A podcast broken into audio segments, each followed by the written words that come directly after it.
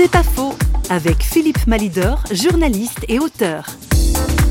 Beaucoup de nos compatriotes, disons, connaissent un peu le Notre Père, et notamment cette fameuse phrase dans sa traduction officielle Donne-nous aujourd'hui notre pain de ce jour. Et je me suis demandé si par pain quotidien, il ne faut pas entendre plus largement ce qui est nécessaire pour vivre la force de vivre. Vous le savez, des gens en manquent. Moi, ce que je peux dire, c'est que j'ai une petite expérience du secours de Dieu en période de manque qui me rassure un peu au sujet de ces gens-là. Il y a des séparations, du chômage, euh, des maladies, etc. Et en grec, la langue du Nouveau Testament, c'est le même mot pour dire épreuve et tentation. Donc l'épreuve, c'est une peau de banane aussi. Et l'épreuve, ça a quelque chose à voir avec la destruction. Et la destruction, ça a quelque chose à voir avec la mort. Dans le fond de l'épreuve, on se dit que tout est perdu, qu'on s'en relèvera pas. Et pourtant, c'est dans ces moments-là qu'on peut faire la même expérience que Job dans la Bible, c'est au plus bas que Dieu nous a rencontrés au plus près.